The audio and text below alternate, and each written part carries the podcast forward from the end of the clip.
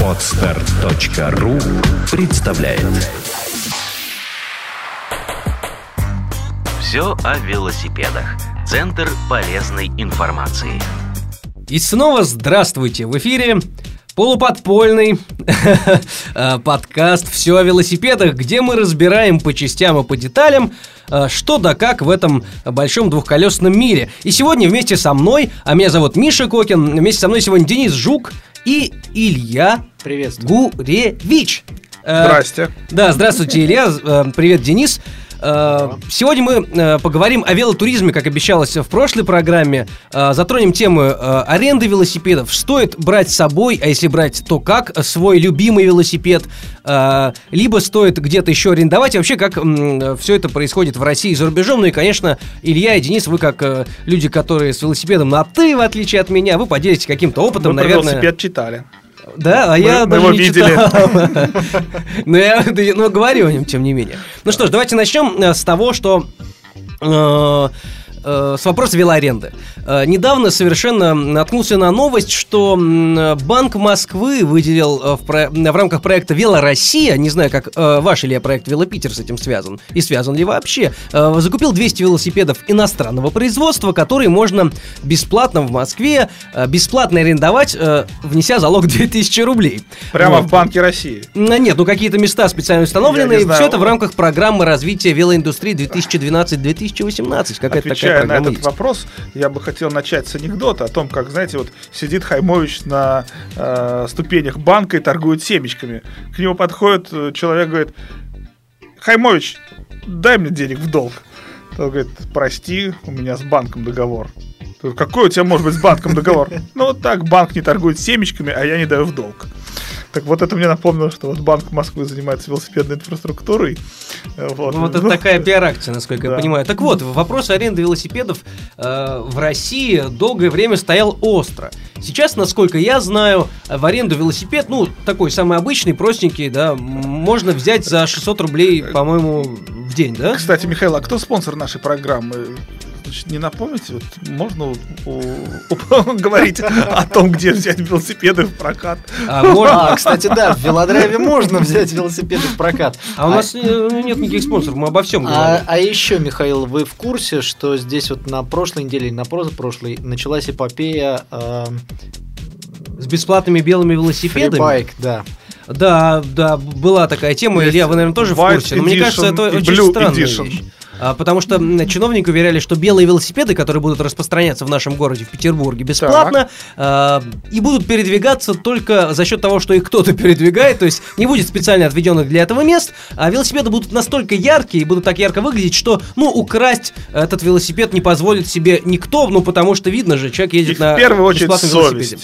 Да, как Вот, бы да. вот такая была программа, пока я не видел, честно говоря, велосипедов, хотя 30 уже обещали запустить. Ну, если говорить о велотуризме, вот как бы изначально, то получается, что когда человек едет на велосипеде с целью извлечения из этого процесса удовольствия, то И велосипеды далеко. и куда-то далеко, да, то получается, что в прокат хочется взять все-таки, ну, не знаю, может кто-то ко мне со мной поспорит, но хороший качественный велосипед. Почему? Потому что, ну вот я не знаю, вот я часто приезжаю в Европу кататься, да, если ты приезжаешь на один день, да, и тебе нужно по делам, ты можешь взять любой велосипед в прокате там за 5 евро в день, предположим, или во многих городах есть такие либо бесплатные, либо условно бесплатные, там, например, там полчаса бесплатные, а дальше ты там платишь там евро, предположим, или пол евро, вот, э, велосипеды. Э, Для поездок по делам этого достаточно. А когда ты хочешь, например, 10 дней по- поехать, я не знаю, по той же Голландии или, я не знаю, Франции, то, конечно, хочется ездить на велосипеде от езды, на котором ты получаешь удовольствие. Хочется доехать все-таки в итоге и не получить каких-то технических чисто проблем. Да. И в этой связи выясняется, что э, в Европе ситуация с прокатом велосипедов, ну, я не знаю, сказать хуже, чем в России я не могу. Вот, просто э, стереотипы не позволяют. Но найти качественный маунтинбайк или гибрид э, в продаже за рубежом, чтобы он еще был тебе дан в хорошем состоянии, это возможно не просто не в каждом городе, не в, каждом, не в каждой стране. Вот у меня были успешные случаи. Я брал очень хороший гибрид э, в районе Дюссельдорфа и ездил на нем 10 дней. Это был прекрасный велосипед. И в Лондоне мы брали велосипеды, которые были отличного, хорошего уровня.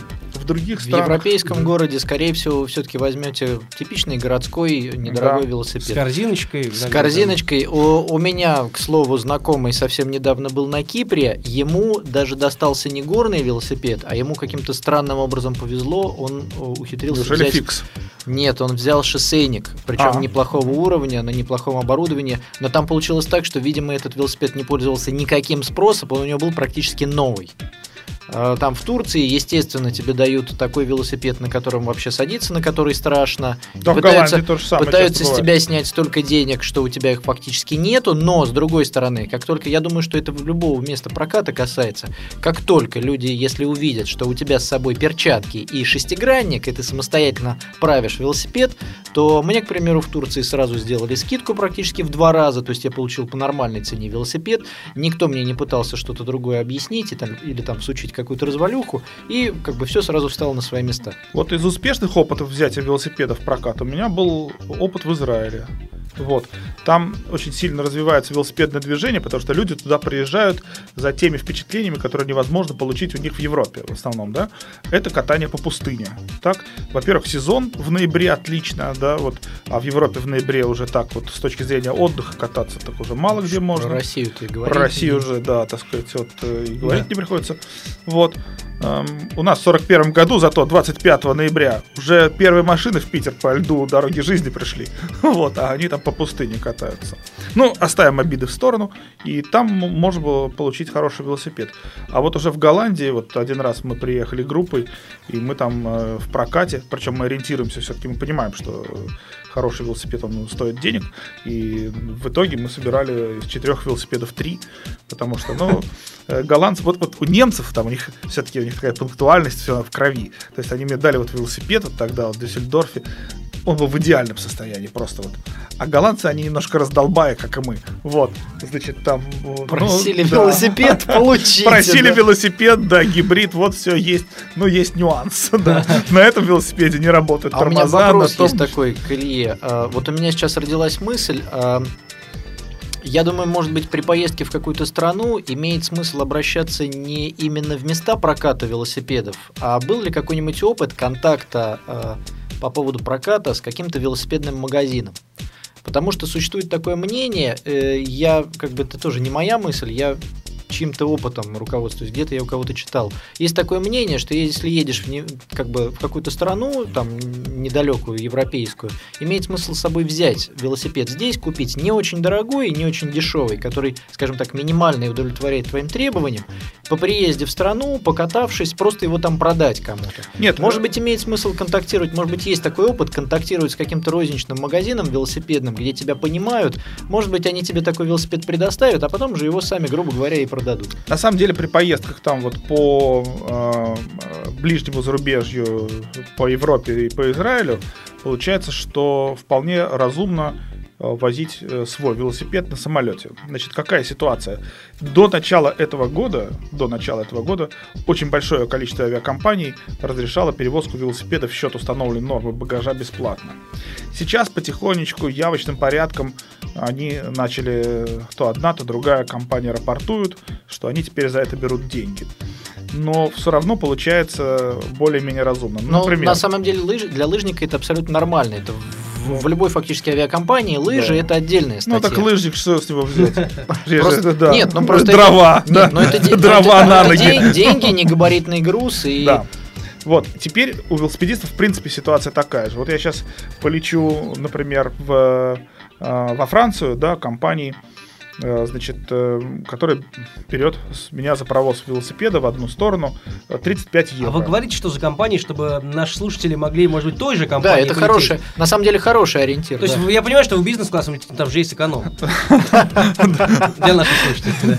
Значит, там есть, э, значит, э, я, конечно, лечу не бизнесом, а со самым обычным экономом. Вот, это компания SAS, значит, у нее, значит, э, билет, э, провоз велосипеда не то 35, не то 45 евро. Такие же правила, это Люфтганза, Air France. Вот. Э, Самые жесткие и дорогие, пожалуй, это КЛМ, она может и 70 э, евро э, снять. То есть, когда вы летаете в пределах континента, вот это Европа, да, то туда-обратно, ну, предположим, это будет вам 2 по 45-90 евро перевозка велосипеда. Ну, не так дешево, надо сказать. С Не дешево. стороны, опять же, возвращаясь э, к тому, что всем хочется, ну, многим хочется кататься именно на своем любимом и хорошем велосипеде, то тогда нужно Но платить. Я еще могу сказать пару хороших слов в адрес России. Надеюсь, все настроенные иначе люди закроют уши. Я скажу, что Хорошо, российские что вы авиакомпании... предупреждаете. Да, да, российские авиакомпании, например, Аэрофлот или э, российские авиалинии, Мгм. они до сих пор э, велосипед принимают вот в качестве Багажа. багажа Бесплатно. В счет багажа. в счет багажа. Серьезно? Да. Но, но скажите, все равно я думаю, что имеет смысл при заказе, скажем так, нам нужно сказать четко и громко, что при заказе билетов и на самолет, и на поезд нужно все-таки сразу же разговаривать с компанией о том, что у вас будет такой э, груз. И, к сожалению, не это очень таиться и не пытаться решить это на Ну вот месте. смотрите, Это с самолетом здесь э, предельно все ясно, да? То Нет, есть при- не, не много- предельно нет, ясно. Есть много- нюансы. Есть нюансы, причем очень большие. Вот. Потому что э, самолеты бывают хорошие и плохие. Нет, самолеты бывают вместительные и не очень. Ну да, Вот, они, они да. разные бывают. На некоторых рейсах у европейских перевозчиков есть ограничения, да, там, например, не больше четырех э, велосипедов. Так? Вот. Теперь вы А вот вы больше возите? А, или в целом на весь, в целом, на весь да, состав? на весь да, да, самолет. да, на весь самолет. Ну там не так И- много велотуристов. А вот бывают э, Серьезно? варианты, да. Вот у меня был вариант, например, значит, э, обычно ты, если берешь билет через интернет, так ты заказываешь билет и тут же уведомляешь авиакомпанию о том, что А каким образом это делать уведомление? э, разные варианты. Есть, например, компания, где просто выбираешь из списка, что ты везешь велосипед, она тебе тут же выставляет счет. Вот там, не знаю, там испанская Vueling, например, там э, так работают, там ряд других. Вот. Э, И это удобно. Ты заплатил и забыл. А бывает вариант, когда тебе нужно получить подтверждение перевозки. Так? Вот ты билет как бы купил, деньги у тебя с кредитки как бы сняли, так, а через некоторое время тебе приходит письмо. Уважаемый кастомер, ваш полет очень важен для нас, но есть нюанс. Значит, велосипед вы на этом рейсе вести не можете. И тут э, со мной вот была пару раз такая ситуация, и тут возникает очень неприятный момент, когда берешь билет, вроде когда ты сдаешь его, ты будешь э, в зависимости от тарифа несешь потери, и сдавать велос- би- билет не хочется, так, а с другой стороны, значит, э, вот э, когда берешь через кассу, там как-то можно этот вопрос, вот, вот опять же, компания САС как-то мне отказала в перевозке Ну велосипеда. это заранее, еще до оплаты, видимо. Нет. То После есть, оплаты. в том-то все и дело. В в чем, собственно, Да, подводный при, зака- камень. при заказе Да. через интернет Да. такие подводные камни Да, билет. всплывают после даже Да. оплаты. Да. Билет ты получаешь сразу, а подтверждение на велосипед тебе приходит потом. Вот. И в редких случаях, когда подтверждение не приходит, ты, значит, э, становишься, так сказать, вот э, перед вопросом, а Ну, что теперь делать? ситуации, да. То есть вроде как, если ты собрал, собрался кататься на велосипеде без велосипеда, плохо. Так. Вот, э, а с другой стороны, деньги сняли и тариф. То есть вот такие ситуации, к сожалению, бывают. А подпольные велосипеды никогда не возили? Разбирая дорамы, что-то, чтобы вписываться в какой-то там габарит. Я думаю, Вот что такое. сейчас начнем.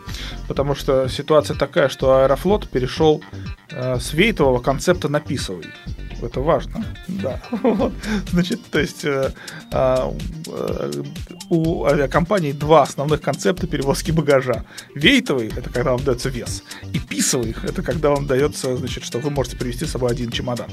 Так вот, теперь у Аэрофлота был раньше, значит, э, неважно сколько сумок, важно, что 20 килограмм, а теперь неважно сколько сумок, если, это она, если она одна, и ее вес должен быть 23 килограмма. Что это значит? То есть рассчитывать на перепаковывание в зале ожидания уже теперь не приходится. Да, то есть теперь вы берете велосипед, пакуете его в чехол, вот, в этот же чехол берете свою белую футболочку, в район цепи велосипедную укладываете. Туда же, значит, там ботиночки рядом Бьющиеся с- предметы кладете внутрь Да. рамы, Вот, откручиваете вот. все, что могут оторвать Да. при, при- Да. при- при перевозке велосипеда от терминала до, собственно, самолета. Да. Да. И вот, э, значит, э, таким вот образом вот. А давайте тогда еще немного конкретики добавим. Э, Знаем, да, что чисто как перевозить, да, да, вот велопонятие немного. Вот этот чехол, сколько примерно он стоит, и полностью ли велосипед туда влезает, или все-таки колеса надо снимать в этом Есть чехле? варианты абсолютно разные. И вот я думаю, Потому что я, например, сейчас, не в курсе. сейчас мы поделимся э, Это физическим опытом, который у нас есть. Э, можно я начну, так как у меня был в э, реальном использовании самый дорогой и, казалось бы, самый цивилизованный вариант. Я встаю. Буду Представля- слушать стоя. А, Представляете, э, дипломат. Так, Жесткий. Да. Жесткий, пластиковый. Только дипломат становится раз в пять больше, на колесиках. Туда влезает велосипед без колес, грубо говоря. Снимаешь только колеса. А куда колеса? Они кладутся туда же внутрь, потому что этот чемодан достаточно широкий, проложен А педали прокладочками. надо снимать? Надо снять, чтобы он был чуточку более Мгм. компактный. Обложен он вот такими вот штучками весь Как в внутри. студии, да, зву- звукоизоляция Звукоизоляция. Велосипед То есть даже его там не ему- слышно. Если ему даже страшно и он кричит, никто об этом не знает. Так. Отличная, идеальная вещь. Он, безусловно, достаточно дорогой. Такие по Нет, стоимости... давай я та- тебе озвучим. Такие э, кейсы жесткие э, стоят, грубо говоря, надо рассчитывать от 10 до даже 40-50 тысяч они стоят. Это в зависимости такая от- разница. В зависимости от конструкции, от отделки и так далее, и так далее. Казалось бы, Ну, инкрустировано иногда бриллиантами. да, логотипы спонсоров и так далее, и так далее. Казалось бы, у него есть две ручки или четыре даже, есть колесики, на котором можно возить этот Так велосипед. можно на нем самом ехать. Можно фактически ехать. Но, во-первых, он весит практически столько, сколько хороший легкий велосипед. Он, его вес, ну не, не велосипед, половина велосипеда он весит. Он весит килограмм 5, как минимум. Да. Плюс, туда же вы кладете велосипед сто- э, весом там 10, будем считать, хороший килограмм, или 15. У вас получается 20 килограмм. Огромная коробка. Она, конечно, Да. жесткая на колесиках, но, к примеру, тащить ее в городе или по ступенькам даже из квартиры вытащить очень проблематично. А вот вы Вторая вещь. куда-то там, да? В автомобиль. катания, Нет, деть? мы еще, подождите секундочку, мы еще даже не уехали, не улетели Да. никуда. Дотащить и погрузить в автомобиль такой чехол, какой бы он хороший не был, очень сложно. Он большой, как фактически велосипедная коробка, он больше, чем велосипед. То есть Такому я подумал, надо что покупать микроавтобус. нужен либо микроавтобус, либо Ну, пикап. это еще плюс 400-500 тысяч, в принципе. Ну, нормально. Еще был Это один... если поддержанный Да, Еще конечно. был один вариант в Питере, слава богу, автобусы хорошие, в Сканию с низким Да. полом, он вкатывается идеально. Тащить, честно, по нашим дорогам, по нашим а, поребрикам и бордюрам и по брусчатке, такой чемодан очень тяжело. Скорее тащил меня он, я за ним где-то болтался. И плюс к тому же, я уверен, что в авиакомпания за такой груз возьмет огромные деньги. А То есть по я габаритам он э, вообще как проходит? он не проходит не во всех авиакомпаниях. Этот груз, я уверен, что в, российской, э, в российском поезде его заставят сдать в багажный Ну, о поездах вагон. мы чуть позже поговорим. Давайте пока о чехлах Но в целом. В поездах чуточку проще, поэтому я как бы буду чуть-чуть упоминать. В итоге, я уверен, что с таким чехлом могут, как бы мое мнение, кому он нужен? Только профессионал, который Да. еженедельно летает, пересекает весь мир. Мои друзья, вот у меня есть хороший очень друг, а, профессионал. Профессиональная команда Катюша ездит с такими Да. чехлами, потому что они были сегодня в Италии, завтра в Алма-Ате, и только в таком чехле велосипеду обеспечивается стопроцентная сохранность И при что очень перегрузке. важно, что их в том аэропорту встретят. Ведь вы представляете, вот э, вы прилетаете, например, покататься по Италии с вот с этим вот э, э, чех- э, ну, кофром, назовем его Кофр, так, да? да. Вот, значит, э, куда его деть? Вот, то есть надо где-то оставлять в аэропорту, да, потому что вот э, с собой Кстати, его... действительно, в гостиницу везти, из гостиницы. Да. если вы- а, а как, если вы не останавливаетесь, у вас рюкзак и велосипед, и палатка, Так например? вот, да, ну да, поэтому надо вот э, кофр где-то оставлять и уже ездить без него. И это бывает проблематично, потому что не в, каждой, ка- не в каждом аэропорту есть еще камера хранения, где вы можете оставить. Ну, а есть ведь... Скажем э, так, это только, ну это первая часть. А вот это только для, цивилиз- для цивилизованного катания по цивилизованному миру с цивилизованным сопровождением и как бы. Ну, как для гитары чехлы-то есть э, тканевые такие? Есть тканевые, здесь, кстати, вот Петербург, столица мира. Нет, столица велотуризма, вот. Здесь есть как минимум три компании, которые производят Именно мягкие- российские производят? Да, да, Именно да, российские, Это да. удивительно. Да, мягкие велосипедные чехлы. Причем они имеют большой опыт, чехлы постоянно изменяются, И учитываются. насколько Вот, дешевле кстати, этот чехол стоит для велосипеда? В 10 раз. Как минимум на Тысячу, порядок. тысячу, полторы тысячи рублей? Да, да. Хороший Вам подбит. по блату могу организовать скидку. Только никому. Ну, никто нас не слышит, вы же знаете. У нас такая низкая убыля. Да. Э, Бывают чехлы такие тряпочные, подбитые неким материалом уплотнительным. Э, Бывают полностью по периметру, бывают только в самых таких напряженных частях, чтобы велосипед не вывалился при перегрузке. Но есть одно но небольшое. А, грузите не вы этот велосипед Да. в чехле. а Вот, кстати, в по этому поводу я хотел спросить, как они... Я слышал, что просто сверху как-то падает этот велосипед на другой груз. Такое бывает действительно при э, перевозках? Это же как обычный багаж получается? Ну, Дело в том, что в, в аэропортах это все предусмотрено, и поэтому в то место, где вот велосипед кидают, а сверху на него кидают еще 8 рюкзаков чьих-то, э, не показывают обычно тем, кто едет. Но поскольку, поскольку я летаю довольно часто, ну, по 8, То вам показали. по 8, по 9 раз Удал- удалось увидеть краешком глаза. Нет, я, э, значит, у нас что, Энгельс, по-моему, говорил, практика критерий ис- истины, уже знания важные, полезные уходят из головы к старости-то. Вот, так вот, я основываюсь на том, в каком состоянии мой велосипед пролетает. И, в общем и целом, вот летая там до 8-9 раз в год. А у вас чехол, он э, велосипедом? как раз не жесткий, да? Нет, у меня чехол не жесткий. Да, Мгм. вот именно по той причине, что когда ты его прилетаешь, вот я сейчас должен буду лететь в Париж, а улетать назад из Лиссабона. Так? То есть э, меня- даже не из одной точки. То есть мне не просто, даже если бы я его оставил, то как бы я за ним вернулся. Так? Да, да, да. Вот, значит, э, поэтому я смотрю, в каком состоянии велосипед прилетает. И практически у меня еще тьфу тьфу тьфу ни разу такого не было, чтобы приехавший велосипед не, под- не подлежал восстановлению. Что у меня было? Выбитая спица было. Ну, это Да. Даже при дело, катании общем, так сказать, бывает. Да. Вот, э, дело, так сказать, там, не знаю, 10 минут замены. Один раз была разбита, правда, очень дешевая, но педаль.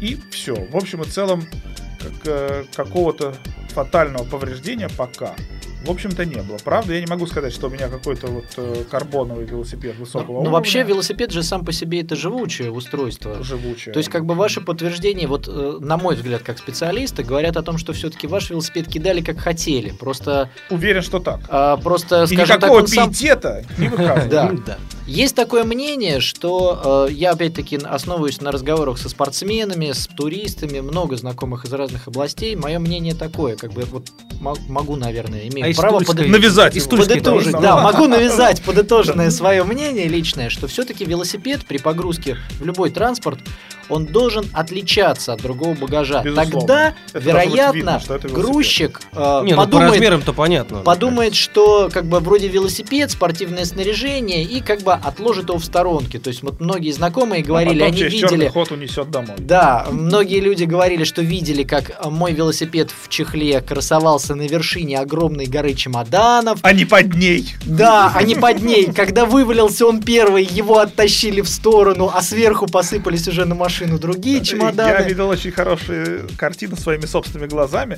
когда мы, значит, э, то ли сидели уже в самолете, то ли еще сидели в самолете. И мы видели, и нас было много, человек, наверное, 10, и мы увидели вот эту тележку, которая в аэропорту возит, где наши велосипеды плашмя штабелем вот 10 штук вот снизу вверх вот так вот и лежали. Вот просто вот. Вот. Они не вертикально стояли, они вот лежали. И вот, то есть, соответственно, на нижнем велосипеде лежало 9 верхних. Но ничего. Ну, я думаю, это ничего страшного. Э, Есть э, как Ну, бы конечно. спортсмены, многие э, мнение такое есть. Спортсмены ездят велосипедом, скручивают с него выступающие части, педали, то, что может погнуться и что реально критично. Переключатель задний снимают, руль как-то поворачивают. А есть такое мнение, что достаточно просто эластичным бинтом а, части рамы обмотать, чтобы она просто там не поцарапалась, а другие чемоданы. Вот это такие страдания для меня, например, ну, это что-то сверх того, что я хотел бы Сам- делать. Страдания. Раскручивать, ска- скручивать. Михаил, Нет. вот это что-то есть хороший анекдот, как приходит мужчина к врачу, а врач его, значит, спрашивает там вот сексопатолог, говорит, вас мучают эротические сны? Ну почему же мучают? Почему же мучают? Да, то есть упаковка велосипеда, это, конечно, может быть не самая приятная часть велопохода, вот, но сказать, что это такое адское мучение, Ну, которое никак воздержание нельзя- путь к наслаждению, опять же. А, Ну, не с точки зрения велосипеда. Есть простой. И вот, кстати, есть такой вариант, всегда можно обратиться к специалистам. Кто у нас специалист, э, не посчитайте, не сочтите за рекламу, кто специалист в области велосипедов. Магазин, который их продает. И в этом же розничном магазине велосипедном всегда можно найти, на мой взгляд, дешевую и идеальную упаковку. Это велосипедная коробка, в которой велосипед приходит с завода. Чтобы упаковать туда обычный велосипед, достаточно, опять-таки, скрутить педали некоторые выступающие части тела, которые вы хотите Тело, сберечь да. э, на теле велосипеда. Если не хотите, оставляйте все как есть. Этого А, снимайте перед- переднее один. колесо, и велосипед остается э, похожим на велосипед. На коробке написано, что велосипед. Заметим по поводу вертикальной перевозки велосипедов, там есть даже обозначение, в каком Да. положении эта коробка должна храниться, чтобы не раздавили колеса и не погнули раму. Самый дешевый вариант. Вот как э, работник велосипедного магазина, самые большие деньги с вас снимут, если вы попросите упаковать велосипед в него. Вот по нашим ну, рублей 300-500 за упаковку только возьмут. А коробку вам, скорее всего, дадут бесплатно. Как И это- магазин-то называется, куда ходить не надо? Это я шучу. А, и я думаю, подозреваю, что на месте эту коробку можно будет выкинуть в аэропорту, и я думаю, что можно будет найти в городе вылета магазин и ну, за день за два попросить оставить какую-то коробку. У нас был хороший опыт, когда мы ехали в поход, опять же, по Израилю с машиной сопровождения, с микроавтобусом. Так? Это Мы- очень хороший да, опыт. Да, мы вышли из... э, э, У нас два человека откуда-то из Новосибирска вот как раз так коробку упаковали. Так что выяснилось, что когда они эту коробку вскрыли, они ее надрезали, сделали абсолютно плоской, так, куда-то там бросили на пол микроавтобуса. Она раскладывается. Она да. раскладывается, да. Вот, и перед обратным вылетом они ее там скотчем за там три минуты привели Сложили в и рабочий скотчем, состояние, да, обматываешь. но это, конечно, хорошо, когда ты едешь с машиной. Вот, так сказать, вот. э, Поэтому вот я в основном использую вот э, чехлы вот наших питерских производителей, которые они там, ну, весят порядка там меньше килограмма или около того. Вот.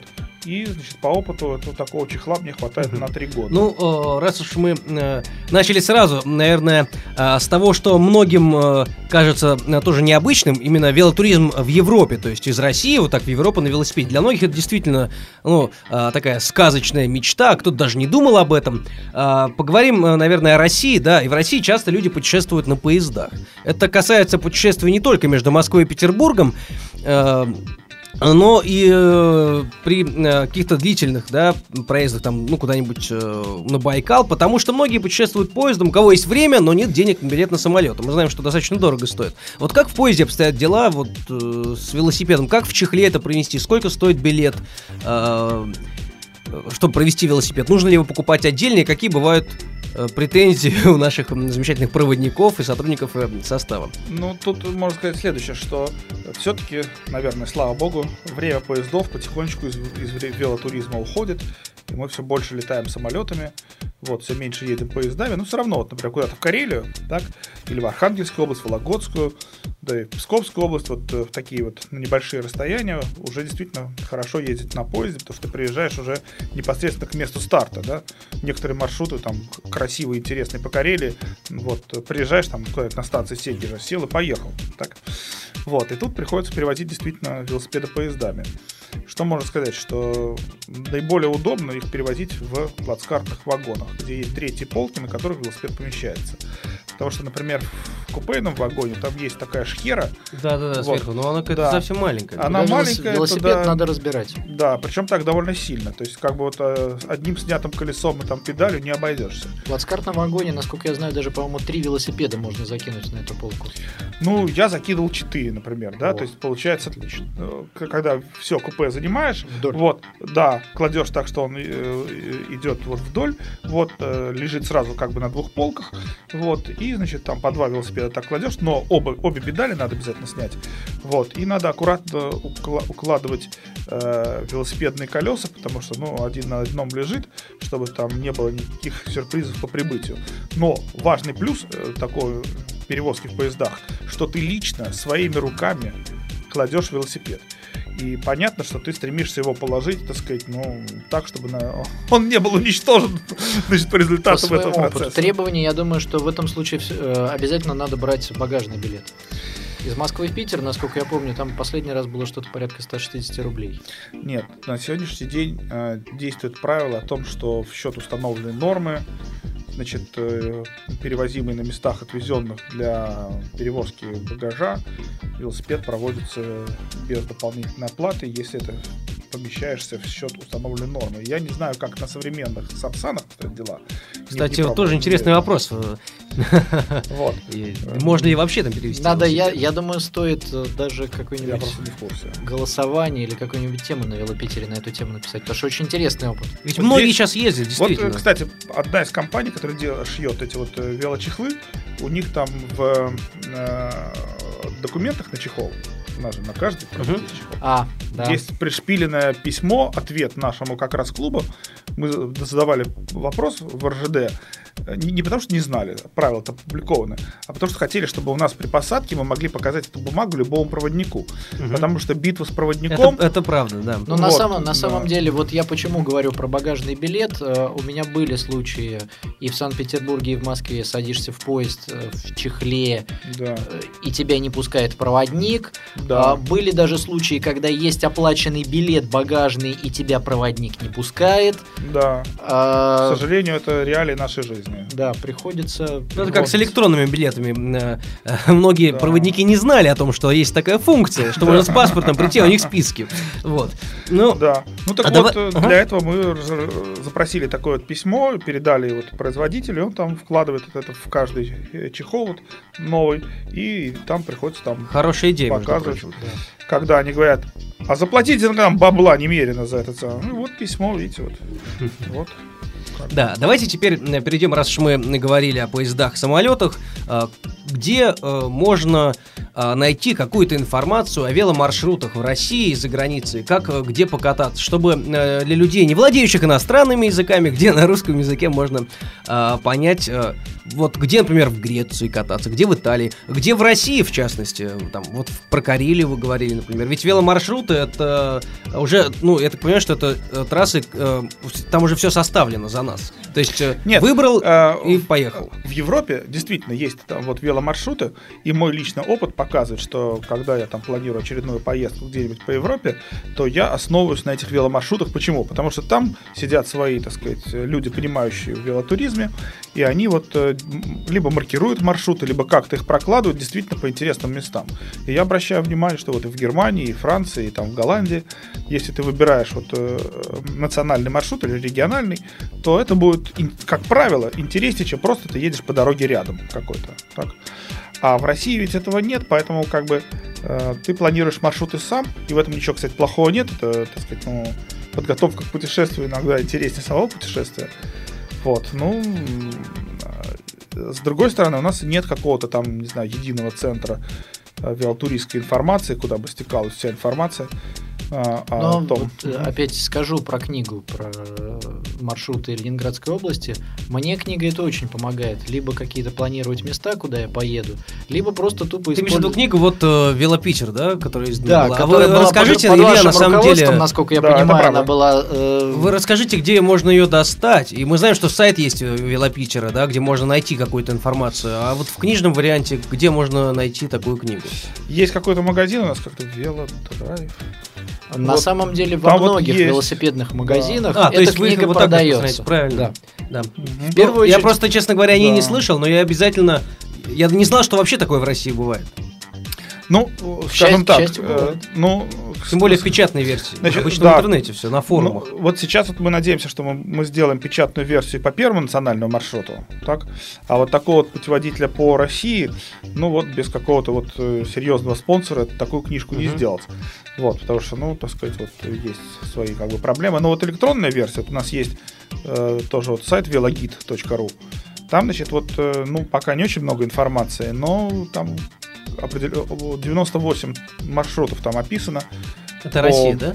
Э, Россия, Прибалтика, Финляндия, э, Дания, А какой, Голландия. секрет, какой самый длинный из этих маршрутов? Ну, по Э, Там другая километражу. структура. Значит, там сайт предлагает интересные треки. Вот что, так сказать, вот. То есть там не то, что там Питер, Москва, хотя он потихонечку формируется, да, а интересные треки, например, там вот от, от, от Новгорода до Шимска, от Шимска там до Старой Русы, вот. Эм, Там несколько человек, я в том числе, э, делают описание таких вот треков, выкладывают. Вот, то есть вот у меня такое как бы хобби. Вот. То есть часто, часто ли вы просите кого-то в пути просто пофотографировать и описать это? Просим часто, да. То есть э, мало людей от- откликается, потому что у меня такая х- хорошая ситуация в том, что для меня это отражение профессиональной деятельности. И получается так, вот я после этой поездки во Францию, куда сейчас собираюсь, я сделаю описание маршрута по замкам Луары. Почему я это не сделал с первого раза? Потому что, как и любой человек, когда ты едешь первый раз, ты делаешь ошибки. Несмотря на то, что у меня был хороший прототип, но все равно где-то я выскочил на, на скучную дорогу и ехал по ней 20 километров. Предположим, где-то я, так сказать, там, ну, а, пропустил интересные Хорошее места. выражение, кстати, скучная дорога. Да, вот. А когда едешь второй раз, ты уже все эти э, свои глупости подбираешь, так, и после этого выходишь, и у тебя получается уже И плюс к тому же есть чем сравнить. опять-таки. да, да, уже даешь ветку, которую как бы вот компилируешь как бы из прошлого года и этого года, чтобы люди уже проехали, так сказать, чтобы им было То максимально есть найти, хорошо. где путешествовать и какие есть дороги, в принципе, сейчас вполне можно. Это Можно. не какая-то там э, п- А- с грифом секретная информация. а, но э, вот вопрос. А, Если человек хочет поехать, ну, знает он маршруты, где найти себе попутчиков? Есть ли какие-то истории а, вот этих больших... Э, На велопе- ищите на То есть э, у вас это тоже можно в том числе сделать? Или только у вас? Но у нас ведь клуб Мгм. 15 лет назад и был создан как раз для того, чтобы вот э, люди могли искать себе подобных ненормальных, в смысле наоборот нормальных людей, да, чтобы вместе как-то и все наши мероприятия клубные, они ведь этой же задачи были почти подчинены. Если мы проводили открытие, сейчас это городское открытие, а раньше была наша велопитерская, то наша цель была такая, вот мы сейчас все вместе соберемся, проедем там 100 километров вместе, вот в, в начале апреля, в серединке, так, познакомимся, и нам То будет разные весь год совершенно всем- люди в этом всем- участвуют, незнакомые часто до Абсолютно. Мне, В этом например, смысл. Мне очень нравится как раз на велопитере очень регуля... как бы с завидной регулярностью можно прочитать неизвестно откуда появившуюся тему, там, к примеру, какой-нибудь человек пишет, ищу попутчиков для поездки, ну, в такую Да. мира, Да, да, куда я, не знаю, Куда? с опытным инструктором не решусь поехать, да. а человек... Макар телят не гонял. Да, потом еще выясняется, что человек буквально только-только в этом году побывал на открытии велопитера на новом Да. велосипеде, ничего он не знает, ничего, но хочет поехать куда-то в середину То есть, России. э, где совет профессионалов, э, мы знаем, э, где получить. А вот составляются ли в России, э, составляются ли именно туры, вот как обычные туры пешеходные, или там какие-то автомобильные, если вот именно туры интересные, по самым интересным маршрутам, разрабатываются ли они специально вами или кем-то еще у нас в стране? Есть несколько компаний, э, причем две из них находятся в Петербурге. Так? Опять же, мы вот впереди Да, э, нашей да. планеты с- нескромной. Ровно Здесь так. географическое положение все-таки играет на руку. На самом деле, вот пока жил в Москве, там ну некуда на самом деле поехать, или приходится преодолеть достаточно большие трудности и расстояния, прежде чем окажешься в интересных Да, я надеюсь, местах. что значит, э, я все-таки их назову. Значит, Да, конечно. э, в Питере это компания velotour.ru, это походы с гостиницами в основном, как по России, так и за рубежом. И velotour.info. Это компания, Это которая- разных компании. разные компании, да, вот, значит, которая делает э, маршруты по Скандинавии и, значит, э, с э, домиками, с палатками, вот, и где-то, по-моему, есть еще вот компания, которая вот делает свои маршруты то ли в Москве, то ли в Нижнем Новгороде, где-то вот в тех краях, в центре России, вот.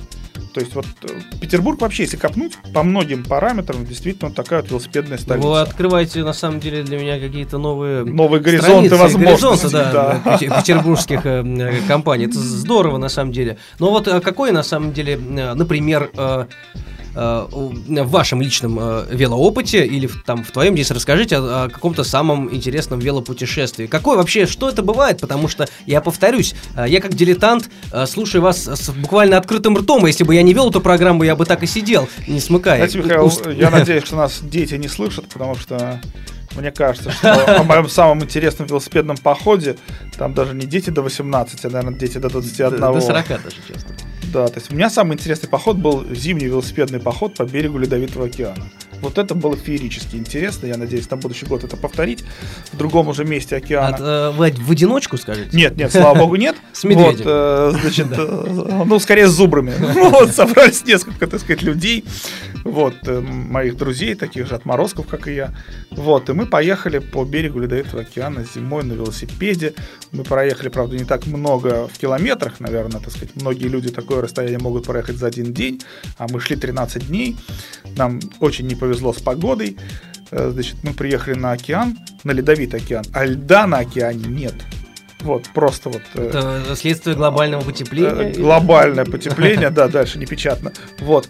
И, значит, Мы начали маршрут около одной метеостанции, сотрудница которой говорит, что я здесь 30 лет работаю. Такого, чтобы вот зимой на океане не было льда, это вот, значит, впервые у вас. И мы шли, значит, э, 167 километров от одного населен, от одной деревни, скажем, в которой живет 300 человек, до другой. Вот. э, Мы за, за это практически мы все это прошли пешком, э, вот везя велосипеды с собой, потому что температуры были совершенно не арктические, там было что-то там 0, минус 5, то есть там там минус 3, что-то такое, какая-то ерунда. И э, не было такого знаменитого вот этого вот арктического наста, по которому, так сказать, говорит, машина проедет, следа не оставляет.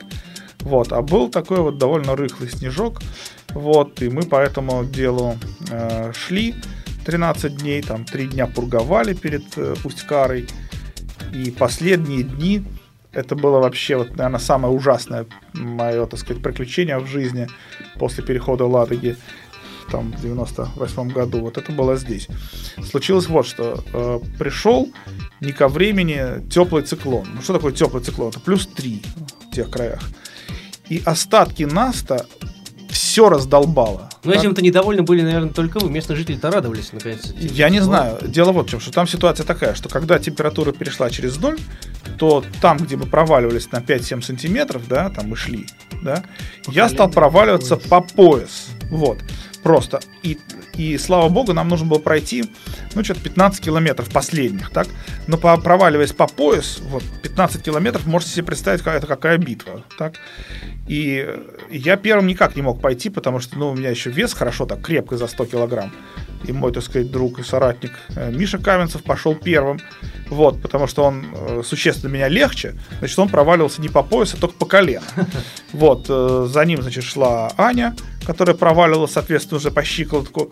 И следом, значит, шел, шел я, э, значит, немножко дальше трамбую вот этот- эти следы, потому что, ну, э, так я, по крайней мере, вот, но если я ступал мимо их следа, так, то я уже уходил так практически вот, ну, что называется, по развилку.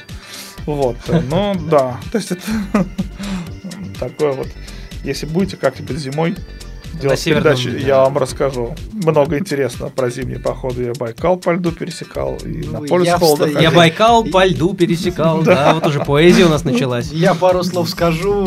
Для меня это вот как раз, наверное, и не является велосипедным туризмом. Это да.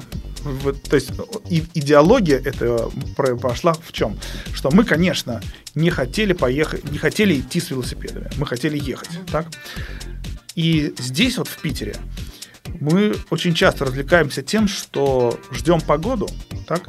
И когда погода устанавливается, мы ездим по льду, и это очень интересно. Вот в этом году, например, было такое время, когда нам включили мороз э, под 30 градусов, а снега не давали, так? Да, по льду интересно. ездить. Это было очень интересно. Вот мы пере- Ладогу я в этом году тарил в трех местах. Да? То есть мы ехали э, на день снятия блокады от Кабоны, заночевали на Зеленцах, приехали к Разорванному кольцу. Нас собралось человек, наверное, 15 таких маньяков. Так. Прозрачный лед с трещинками, солнышко, ну, очень красиво. Потом мы съездили на остров Сухо. Так, это, наверное, там тоже очень интересно. О- о- этот остров, он э, находится практически в открытой Ладоге. Вот, и поэтому до него было довольно сложно добраться по погодным условиям, должен быть прочный лед. И потом я пересек еще с- тоже с моим другом Мишей Каменцев Свирскую губу. Это там, на востоке Ладоги. Так очень интересно было. И там везде можно было ехать. Вот, то есть мы в этом году пешком практически не ходили. А на Ледовитом океане вот мы попали вот в такую, так сказать, э, погоду, что, что из 167 километров мы реально проехали один. Вы попали. Это да. Потому что там невозможно сделать так, что как мы здесь делаем, да. Вот э, мы каждый день смотрели космические снимки, э, смо- смотрели, как Ладога замерзает, смотрели прогноз погоды, и потом сказали, вот через день во вторник, если там ничего не изменится, будет условие для достижения острова Сухо по льду. И точно, мы съездили во вторник, еще пару ребят съездили там в среду, в четверг, и после этого условия прекратились. То ли снега нападало, то ли, значит, лед порвало. Вот. Здесь это можно. А там, когда это, значит, ты приезжаешь на океан, у тебя 167 километров, тебе нужно их пройти. И самолет летает раз в две недели. И по снаряжению, по идее, нельзя сидеть зимовать полгода. Э, Вот, и, так сказать, вот И ты- отпуск не да, резиновый. Да, и ты приехал, как приехал, вот. И у нас было два варианта. Либо пройти пешком, так, либо, э, либо сидеть две недели на месте и улетать обратно тем же самолетом. Но мы как бы пошли пешком, и там сама местность, она э, ну, фантастическая была совершенно. Солнце входит, всходит, да, день длинный, но солнце не поднимается. Ну, высокие как бы широты. То есть каждый, то есть весь день ощущение, что, ну, да, То ли закат, то, то ли восход. закат, то ли всход, да. Вот, длинные тени такие, что-то в воздухе такое. И первые несколько дней, пока мы шли вдоль хребта там Пайхой, который, значит, вот упирается в ледовитый океан, у меня была просто эйфория. Я вот не знаю, э, у меня фотографии, вот ребята идут внизу по, по, по берегу, там кое-где заливы были замерзшие, по льду. А я с велосипедом, значит, там забирался куда-то там на какие-то холмы, пытался там ехать, спускался вниз. То есть вот э, у меня было реально какое-то опьянение от восторга того, что я вижу. И, кстати, э, к вопросу о велотуризме, э, вот э, тут, наверное, тоже нужно пару слов сказать о том, а какой велосипед вы брали с собой вот в такую поездку, какой надо брать. Мы вот э, перед записью э, вот с вами, с Денисом, как раз помните, вы э, про фэтбайк, да, так он называется? Да. Фатбайк. Ну, вот Вспомнили, с широкими поход, да. очень э, покрышками, на котором можно ездить там по песку. Вот э, в какой поход, какой велосипед лучше брать? Вот Это тот же поход, в котором я тогда шел, конечно, лучше всего было взять игрушечный велосипед, который можно было носить в кармане. Вот он бы меньше мешал. Знаете, даже вот о таких э, людях, как э, мы, которые попадают в такие ситуации, Ходят где легенды, вы хотите приход- Нет, ходят анекдоты, ко- которые попадают во всякие такие вот передряги, где ты думаешь, что ты поедешь на велосипеде и надеешься на это, а в результате идешь с велосипедом пешком. Есть такой шуточный термин – рояльный туризм.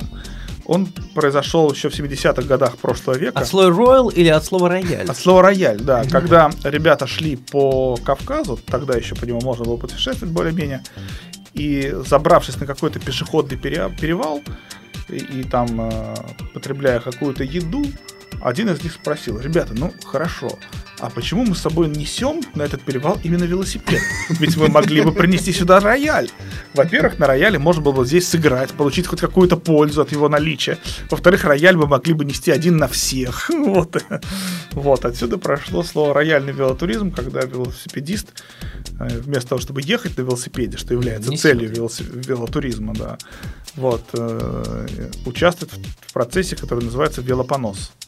Кстати, сказал бы вот такую вещь. Эм, Для меня, к примеру, такие длительные походы, ну, проблематичны с тем, что нужно собирать специфическое снаряжение. Главное, наверное, для меня не снаряжение, а там специфическую информацию, нужно найти попутчиков и так далее, и так далее. Должен отметить такую вещь, такую тенденцию очень хорошую, что последние 2-3 года в России очень много, скажем так, мало того, что просто стали проводиться такие соревнования, их стало реально больше проводятся спортивные соревнования в э, марафоны, в- которые очень популярны в Европе, э, в таком в многодневном формате. По-моему, второй или третий год трансбайкальная гонка. Да, Трансбайкал проходит и Репейский солнцеворот через Уральских Урал, хребет. Урал, да. Всегда мечтал Мгм. поехать на Урал, покататься хотя бы просто так. Ну, как бы не получается. А есть такая реально спортивная гонка, где можно...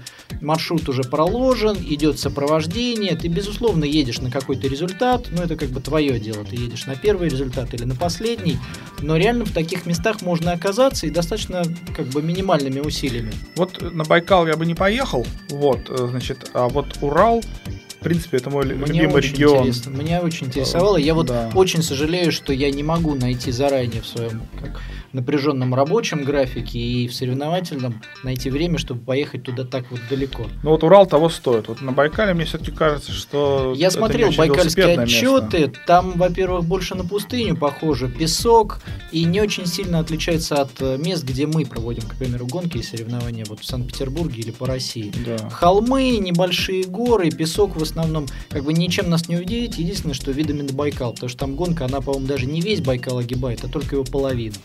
А пересечь Уральский хребет, об этом написано очень очень, интересно. много велосипедных, пеших походов, знаменитейших там проходило, о которых до сих пор люди читают.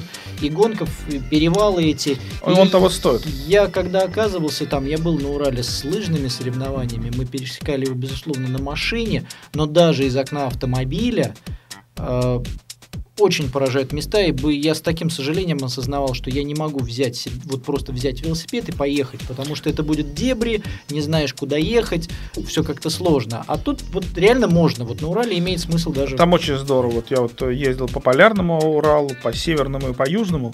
И вот э, как бы вот если куда-то вот в России ехать, то вот Урал это вот номер один. Вот э, Да, кстати, вот вы правильно начали советовать нашим слушателям, куда стоит съездить в России, потому что, как правило, Россия для русских людей остается краем неизведанным. Россия для русских. Нет, я бы на самом деле, вероятно, вам а, просто приелась Карелия. Я как человек, мы люди не местные, мне. Карелия очень нравится. А, В пределах Ленинградской области большое количество разных ландшафтов, абсолютно разных экосистем, Тоже ландшафтов, видов, даже э, погода. Вот нигде такого разнообразия в России я не видел. Ну, здесь, конечно, можно сказать, что э, Всевышний не обидел Ленинградскую область для велотуризма, это безусловно да. То есть у нас вот есть там, например, Восток, такой дикий, такой вот, э, значит, где-то Ладинопольский, Подпорожский район, где там вот э, медведи, там, не знаю, Глухие барсуки. деревни. Да, значит, там есть Карельский перешеек, такой вот, э, значит, э, замечательными ландшафтами, озерами. И он причем Ну да. сочетает в себе и ландшафт, Да, и да, да. некую большую очень обжитость. Там Есть у нас э, граница кататься. между Игрией и Россией очень интересна. На самом деле, ведь мы здесь вот живем в таких вот землях северных более. А вот когда приезжаешь в Лужский район, вот там просто реально вот то, что вот Пушкин писал, там Русью пахнет. Это другое, друг- другие ландшафты, такие уже среднерусские, туда вот как вот дальше пойдут в Псковскую область, и эта граница, она чувствуется, но опытному взгляду, во всяком случае, точно. То есть Лен- Ленобласть Всевышний не обидел. Урал, он просто, конечно, это огромная горная страна, там, так сказать, э, я уж не помню на память, сколько она километров э, с севера на юг тянется, вот, но там счет, так сказать, на пару тысяч, наверное, и поэтому там вот есть, например, тундры полярного Урала, там очень интересно, вот, э, и есть такие вот невысокие горы э, среднего Урала, как бы, да, и повыше там на Южном Урале, и повыше леса, и что мне особенно нравится, что эти места э, имеют древнюю историю. Так? И можно сочетать культурную, блин, составляющую с спортивной. Вот у меня был один такой поход. Мы ехали по эм, дороге, которую строили в конце 16 века, да, как не смешно, э, Баб- Бабиновская дорога. Так, дорогу мы, конечно, так сказать, практически не нашли, вот, кроме там первых, там, не знаю, 20 километров пути, где известно, как она идет. Но зато мы посетили интересные места. Мы начали в Чердане, так, Чердань, э, нет, мы начали в Соликамске, вот, э, и красивый город с такой древней русской архитектурой, а завершили на том, на той стороне, это город Верхотурье, это вообще фантастика, вот это, Это как представляете, Демидовские фабрики, там еще наверняка осталась э, архитектура 16-17 века. Это чуть к югу, но да, там вот, например, если говорить о Верхотурье, там что? Полноводная река, которая упирается в скалу и от скалы делает поворот. Так? На этой скале стоит белоснежный Кремль. Так? Ну, это фантастически красиво. Вот, то есть, вот, э, ну, просто вот фантастически красивое место. И сам город, там когда-то была там таможня между Сибирью и Россией, когда-то это был богатый край, а сейчас там 5000 жителей, там, ну или там, не знаю, 7. Так? Но старинные соборы, храмы, вот этот вот Кремль на скале, в который упирается река, ну, это одно из красивейших мест вот такой вот России, которая не, скажем, не испорчена э, там промышленностью или там что-то еще. Вот там, Там, кстати, эти красиво. места сочетают в себе, казалось бы, несочетаемые вещи. Я могу вспомнить, э, проезжая там э, знаменитый рыбный базар в Каслях. Не был. А, Там базар слово такое, просто на берегу а, озера палаточки, где продают безумно вкусную рыбу. А если ехать со стороны Екатеринбурга, то перед этим местом километров за 50. Я запамятовал название этого места. Официально это самое грязное место на планете. А, Не помню, как называется город, а, отвалы какого-то там горнообогатительного комбината, которые серые, все вокруг задымлено, они тянутся километров там на 10, по-моему, вдоль дороги, но при этом это сочетается с таким а, а, чистым, редким березовым лесом. То есть вот эти Мгм. места вот Это каким-то- туда, к Западной Сибири, наверное, да? Вот, э, это... Ну, я проезжал ближе. центральную часть, Центральный, я через ага. Миас проезжал, вот этот именно хребет. Да, вот да, это да. самая такая напряженная дорога через э, Да, там- Кстати, а хребет. вот что вы можете сказать по поводу Кавказа? Есть ли там места? Бывали ли вы там? Как велотурист? Как, как ни странно, туда ходят походы очень Да? много. Раньше было вообще очень популярное направление. Вот, и вот э, когда я пришел в клуб, значит, в 90-е годы, вот э, тот клуб, который мы теперь называем старым, для них, конечно, горы номер один это был Кавказ. Вот. Э, И сейчас, когда читаешь там отчет какого-нибудь там 83 года о веломаршруте там пятой категории сложности, который начинается в Грозном, и дальше идет Шали, Ведено, там еще куда-то, Гудермес кончается, то сегодня, Сейчас конечно, это как места боевой славы. как места боевой славы, да. Вот. И, значит, э, поэтому, как бы, да. Я слышал, э, в Пятигорске очень много, в Минеральных водах очень много велосипедистов, но я сужу по там отчетам об экстремальных Мгм. соревнованиях, там регулярно соревнования какие-то там устраиваются. Там достаточно сейчас много, там как бы увеличивается, набирает обороты велодвижения. В Закавказе, кстати, хорошо. Транскавказ, какая-то из э, туристических компаний в этом году раздавала на спортивных мероприятиях э, на такой туристический маршрут, что-то вроде приключенческой гонки они даже объявляли. Правда, не знаю, как прошло это или не прошло, не слышал. Есть западная часть Кавказа, э, которая вот на территории России полностью. Это вот э, плато Лаганаки, вот, и туда дальше, вот э, на запад. Там, Вспомню, традиционно в Абхазии тренировались спортсмены, велосипедисты, и Да. я даже у знакомого видел в этом году, люди начали туда опять ездить после этих всех событий в. Абхазии. А, Съездили в Абхазию, даже, по-моему, в Грузию заезжали. Но это чисто спортивные, с одной стороны, а, тренировки перед началом сезона, но я видел отчеты, красивые места, очень интересный рельеф, и как бы я думаю, что через пару лет туда будет много ездить людей. Мне в Армении очень понравилось, вот если вы говорите об этом регионе. Там очень доброжелательные люди, что важно в наш злой век. Вот, э, так как не каденцем единым жив велотурист. Кстати, мне кажется, туда вот по поводу билетов как раз это один из самых небюджетных направлений. Да, По-моему, Армения, Грузия. Даже, дороговато. как ни странно, в Таджикистан полететь очень гораздо проще полететь в Европу и дешевле. Это правда, да. Э, В Европу сейчас э, цены на авиабилеты намного ниже. Там в Германию бывают билеты вдвое ниже, чем в Ереван по цене. А скажите, реально ли вот так вот взять с нуля, собрать группу, ну, к примеру, с вашей помощью и с сопровождением куда-то поехать, вот именно, может быть, с машиной?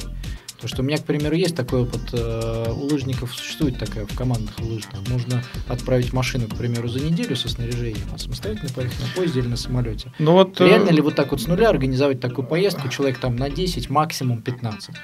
ну на велопитере э, нет, а вот Велотур, одна из двух вот питерских компаний, вот э, от ее имени гидом работает тут в этом самом. Там вполне, да, вполне это принято. В этом году, я знаю, делалась э, такая... Люди по Эстонии так просто взяли э, там машину, гида и делали маршрут по Эстонии. А так, так сказать, э, А, На самом деле, э, э, почему-то я совсем забыл, есть какой-то какой-то мужчина, значит, у которого есть свой микроавтобус, и вот он ну, как раз по Прибалтике, по Скандинавии, по разным странам, ну, в основном столицы, да, он берет, он как раз всех вот вместе с велосипедами людей перевозит, там 8 человек групп, по-моему, у него, и стоит как-то там не очень дорого, там 4,5 тысячи, что-то типа этого в Скандинавии. Я не помню, как его зовут, Нет, как если его перево- найти. Он если- сам по себе это делает. если перевозки, то есть вот говорит просто до, доста- Не, нет, он, он, он, э, и гид по А. городам на велосипеде сам катает, э, показывает людям, куда зайти. Ничего об этом ними- не знаю. Вот э, я, честно говоря, Надо- э, если найду информацию, надо найти. обязательно в описании нашего подкаста это выложу. И, возможно, Но к тому, что есть такие, есть такие возможности абсолютно. И люди, причем на таком, ну, на полуэнтузиазме, что ли, да, этим занимаются. Ну, вот, мне кажется, ну, Не, у нас вот на такие запросто, возможности, да. То есть вот там, я знаю, люди А в по Армении, кстати, ездили вот таким же образом. То есть, В э, Исландию ездят, очень хорошие места. Там, наверное, невероятно красиво. Да. Ну, я вот в Исландии не бывал, был на Кольском полуострове. Так, вот, и как каждый кулик свое болото хвалит, вот. Я буду хвалить Кольский полуостров не потому, что это мое болото или место, где я стал офицером Красной Армии, еще советской, вот, а место, где очень красиво. Кстати, по-моему, на Кольском полуострове в этом, э, в этом сезоне тоже какая-то проходила такая приключенческая гонка-марафон. Там это очень интересно. Они кстати. переваливали через Кирилл. Ну вот лично Там у меня такое мнение. У меня лыжно-сноубордическое мнение об этом районе. Мне кажется, что он немножко скучноват. Там такие, я представляю, что летом достаточно Для лыжников, наверное, да. однообразные А для ландшафты. велосипедиста получается так, что там южная часть вот, вот Кольского полуострова, это такая зона тайги. Да, дальше вот э, Хибины и Вот Я Лавазерия. в Хибинах много был. Да, вот Хибины и Лавазерия, горные хребты, они рядом стоят, но они абсолютно разные. Вот, то есть можно в, один, в одни горы заехать, в другие, и это будет интересно. Потом дальше вот мое самое любимое место, это вот э, э, фасад Кольского полуострова в сторону Ледовитого океана. Я там был, правда, летом, так, в августе, но уже а, значит, э, было все подернуто такими вот красками осени, желтой и красной. Там на севере, вот северная часть э, Кольского полуострова называется полуостров Рыбачий и полуостров, неважно, еще какой-то, вот. И там, ну, такие виды тоже вот э, красивые просто. Кстати, немаловажная составляющая всех таких походов по Кольскому полуострову и в Ленинградской области. Мы, к сожалению, недалеко от границы живем. А Да. Какие проблемы с документами там могут возникнуть? Потому что я, к примеру, у меня Оформление возникает пропусков по гранзону То есть на, Коль- надо. на Кольский полуостров нужно. Не на всю его территорию, но вот э, на Рыбачий мы оформляли, да. Это считается погранзона, надо писать э, значит, э, в погрануправление пропуск. Эти пропуска выдают ну, практически всегда. А долго, сколько занимает по времени? Ну, месяц как минимум, лучше за Ох, два. как, да ладно. Месяц. Даже заметьте, есть э, много э, маршрутов туристических, таких велотуристических возле Соснового Бора. Даже там могут возникнуть такие Запросто. проблемы. Вот у нас там ребят одну группу, э, значит, э, поймали за то, что там какой-то паренек решил сфотографировать. э, А там же а, полузакрытая Да, да, да, территория, да. Вот. И этот паренек имеет уникальный в масштабах России опыт. Он за несколько часов побывал э, в лапах всех силовых структур России, кроме ФСКН. Вот. То есть сначала его взяли просто, значит, какие-то охранники. Охранники передали, э, значит, полицейским. Полицейские передали ФСБ. ФСБшникам, да. Вот. И, значит, а, кстати, между прочим, ему помогла карточка клуба «Велопитер», и потому что его основная, когда его спросили, ну ты вот шпион, фотографировал, значит, там а, территорию атомной станции из-за забора. Вот. Э, Чем ты мотивировал свои дела, де- дела? Куда ты хотел продать эти сведения? Вот. На что он говорит, а у меня есть карточка, что я ненормальный. Вот видите, вот у меня «Велопитер». Здесь все такие, они ездят по всей стране, фотографируют, что не попадя. Объяснить свои действия не Объяснить могу. свои действия не можем, не могу, да, но здесь все такие, так сказать, вот.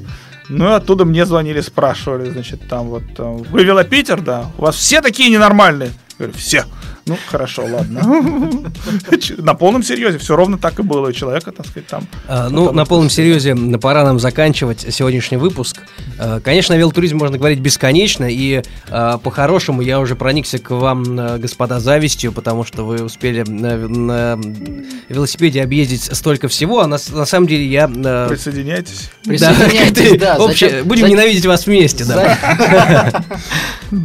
Завидовать не нужно. Вокруг э, Питера очень много интересных мест. И я даже вот опять-таки готов похвалиться. Практически каждый день я совер- э, совершаю тренировку перед работой, проезжаю километров 30-40. Никогда бы я на заре своей там юности или даже в сознательной жизни не мог бы подумать, что э, в расцвете сил, куча интересов, я вдруг буду совершать такие длительные прогулки на велосипеде, и вдруг я буду проезжать, к примеру, через там через Царское село. Да. Вот красивейшие Да. места, и при этом я себе, слава богу, сейчас Это могу это правда. позволить совершать хотя бы хоть, хоть каждый день, до работы и после. Это А, ну, видите, друзья, многое приходит с возрастом, но вы не ждите э, уже сейчас обзаводитесь Да, велосипедами. не надо, нужно А, действовать. Приходите в специализированные магазины и в специализированные клубы, составляйте все маршруты, путешествуйте. И спасибо вам за то, что слушаете нас. Ищите Спа- нас на podster.ru в своих вот этих мобильных девайсах и остальных. А, спасибо, Илья, большое за то, что поделились опытом. А, вот. Обязательно вас еще раз пригласим. А, но в следующий раз мы будем сутки здесь сидеть уже. Двое. Да, вот. За бесплатные кофе сколько угодно. э, Денис, спасибо тебе тоже э, за экспертное мнение. Вам, друзья, еще раз спасибо. Счастливо. Услышимся обязательно через неделю.